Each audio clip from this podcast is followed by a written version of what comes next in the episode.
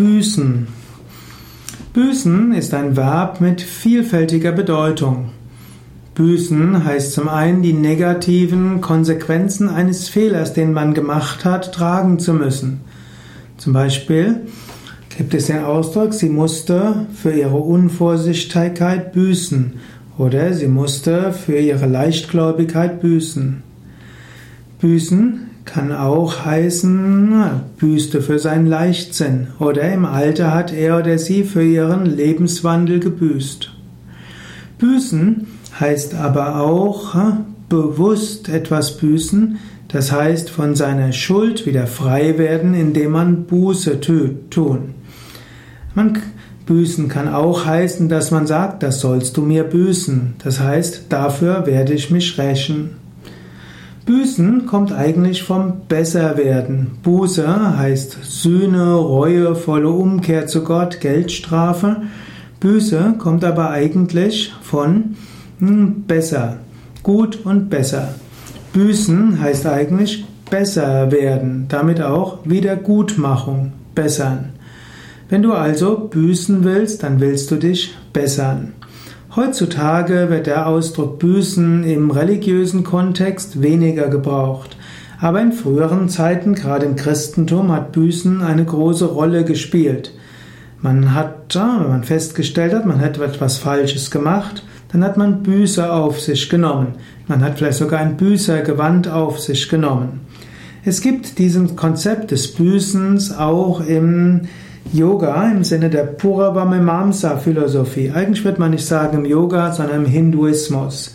Wenn man etwas Schlechtes getan hat und Buße tun will, dann kann man das machen durch Dana, Tapas und Yajna.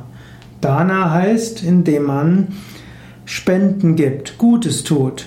Man kann Gutes tun, einfach aus Liebe heraus, vom Herzen heraus oder aus einem schlechten Gewissen heraus. So heißt es zum Beispiel, dass man, wenn man was Schlechtes getan hat, kann man die karmischen negativen Konsequenzen vermeiden, wenn man aus freiem Antrieb eine Spende macht, anderen hilft, anderen Gutes tut.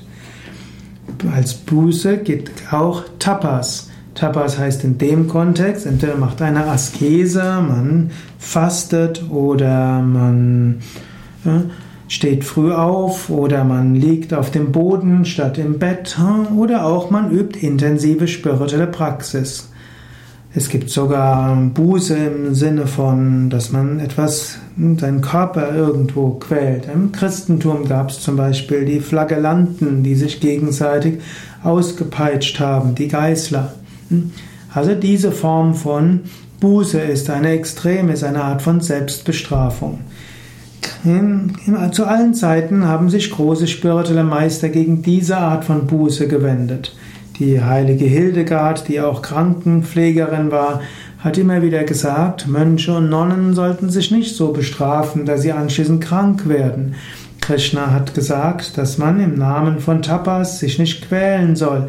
Er hat sogar gesagt, Gott wohnt in jedem Körper, man soll Gott nicht quälen, indem man den Körper quält.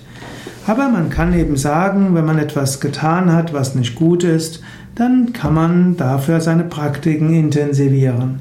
Oder auch Yajna, das heißt, man macht irgendwelche Rituale, um seine Sünden zu büßen. Heutzutage im Yoga-Kontext verwenden wir das Wort büßen nicht. Krishna empfiehlt eben nicht zu büßen und spirituelle Praktiken aus Buße herauszumachen, sondern wir üben spirituelle Praktiken aus Sehnsucht nach Gott. Und wir üben spirituelle Praktiken aus Dankbarkeit für Gott.